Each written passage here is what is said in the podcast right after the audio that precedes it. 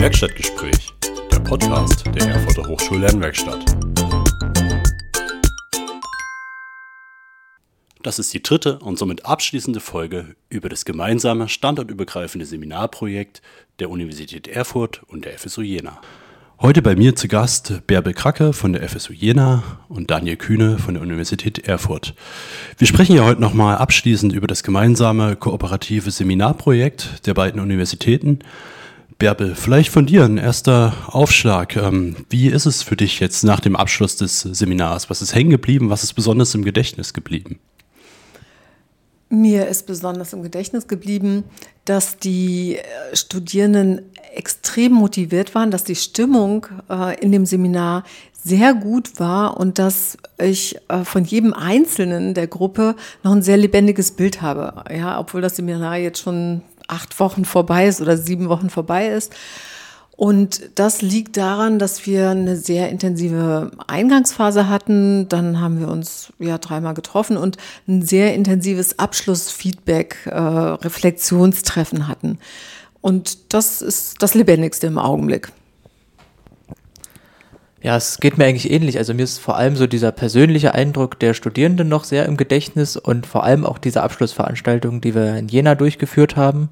Ähm, und damit verbunden auch so dieser na, dieser Eindruck oder die Überraschung oder naja, das, das sehr zufriedene von den beiden ähm, Produkten, die dabei herausgekommen sind. Also wir konnten uns ja bei dieser Abschlussveranstaltung tatsächlich eher als Zuhörer ähm, in die erste Reihe setzen und gucken, was die Studierenden geschafft haben. Und das ist für mich noch so das, was am, am lebendigsten und am präsentesten ist als Eindruck.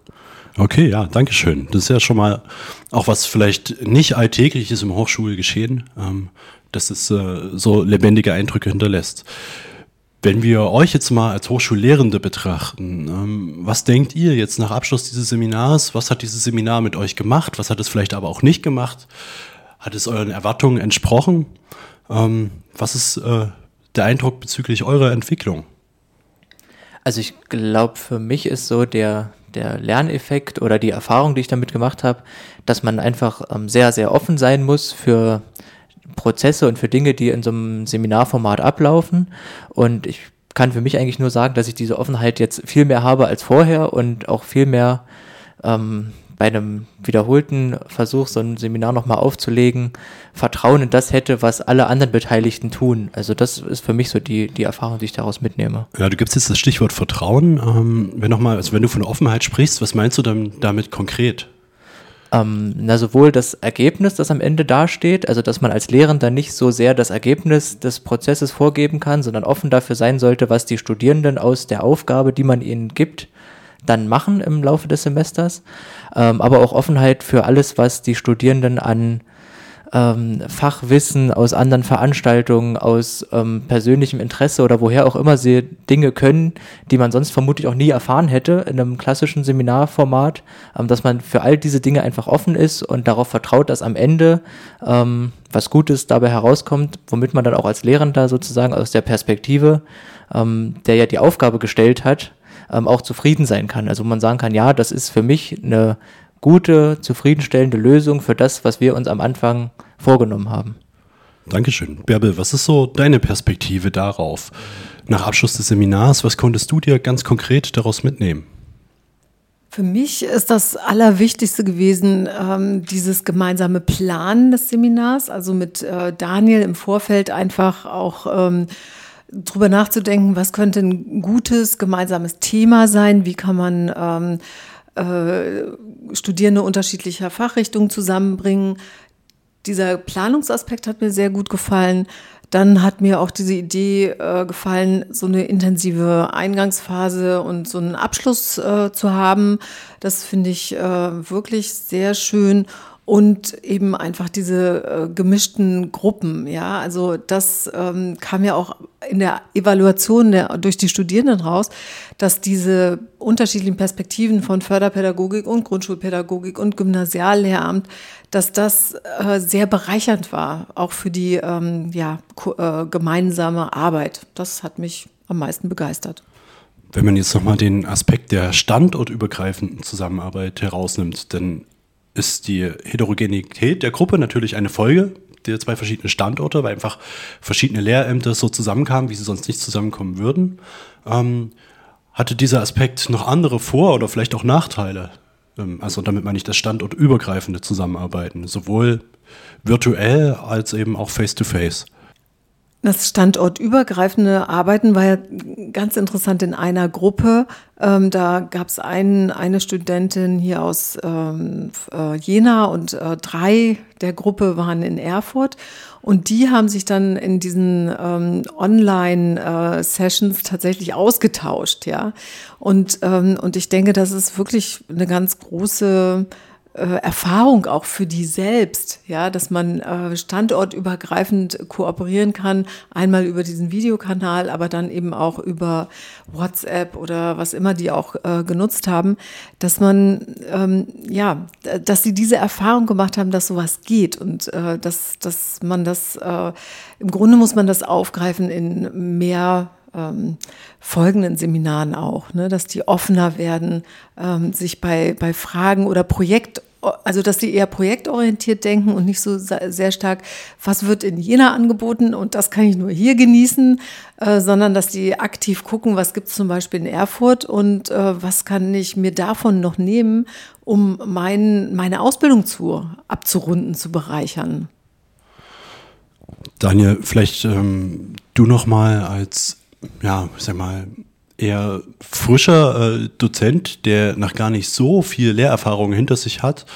Ähm, wie bist du denn äh, damit umgegangen, dass ein Feedback in der Abschlussveranstaltung war? Einerseits war es sehr gut für die Studierenden, so viel Freiheiten zu haben. Andererseits haben sie das äh, zumindest im Feedback bekundet, dass sie das auch manchmal vermisst haben, äh, klare Strukturen vorgegeben zu kriegen. Wie war denn dieses Spannungsverhältnis für dich wahrzunehmen? Ähm, also was für mich ähm, da so die, der Gedanke oder sofort der erste Gedanke war, dass es ja eigentlich paradox ist, ne? diese Freiheit auf der einen Seite zu kritisieren, zu sagen, irgendwie hätte ich ein bisschen mehr Führung, ein bisschen mehr Begleitung, ein bisschen mehr Struktur und Vorgaben gebraucht. Ähm, und auf der anderen Seite zu sagen, genau das war es, was dieses Seminar so besonders und so toll gemacht hat, dass ich das eben hatte. Und das Gleiche war ja für uns als Lehrende ähm, eigentlich auch. Also wir mussten ja diesen Rollenwechsel, dass wir jetzt viel mehr Freiheit und eine ganz andere Herangehensweise haben, auch irgendwie durchleben und mitmachen und uns darauf einlassen. Also, dass genau diese Freiheit eigentlich auch ja von uns ähm, als irgendwie so ambivalent wahrgenommen wurde. Irgendwie ist das eine Riesenchance, aber irgendwie, vor allem wahrscheinlich, weil die Gewohnheit eine ganz andere ist, scheint es einen auch zu, na, vielleicht nicht zu belasten, aber schon irgendwie herauszufordern, wenigstens. Diese Freiheit zu haben, einfach ergebnisoffen zu sein und eben nicht wöchentlich vorgegeben und vorgekaut zu bekommen, was der nächste Schritt ist. Bärbel, du nix zustimmt. Ähm, genau. Wie war genau. diese Ambivalenz für dich? Genau, also ich musste damit ähm, noch klarkommen und ich habe auch noch keine Lösung dafür, äh, für das äh, nächste Mal, dass die mich als äh, Informationsquelle, ja, als lehrende Person oder als Expertin jetzt meinetwegen für die Frage Differenzierung, Inklusion, nicht immer in den Präsenzphasen so abgefragt haben, wie eigentlich die Idee ist eines problembasierten Seminars, ne? dass man ähm, ähm, viel arbeitet zwischen den Präsenzsitzungen, aber die Präsenzsitzung dann so nutzt, um tatsächlich die Experten abzufragen. Oder die haben auch keine Frage jetzt an Daniel gestellt, ne, der ja oft die ganze Zeit da in Erfurt verfügbar gewesen ist.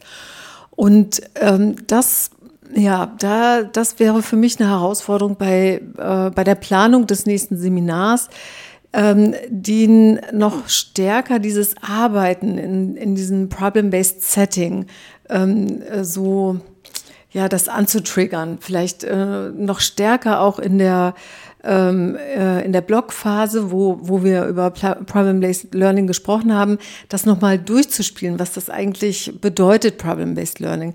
Die Studierenden hatten ja auch gesagt, dass ihnen ähm, der theoretische Input zu Anfang ein bisschen viel war.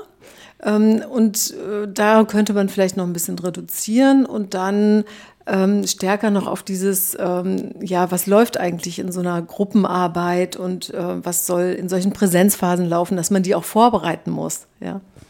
Daniel, wie ist denn das aus deiner Perspektive? Ähm, was würdest du denn aus einer hochschuldidaktischen Sicht vielleicht anpassen wollen?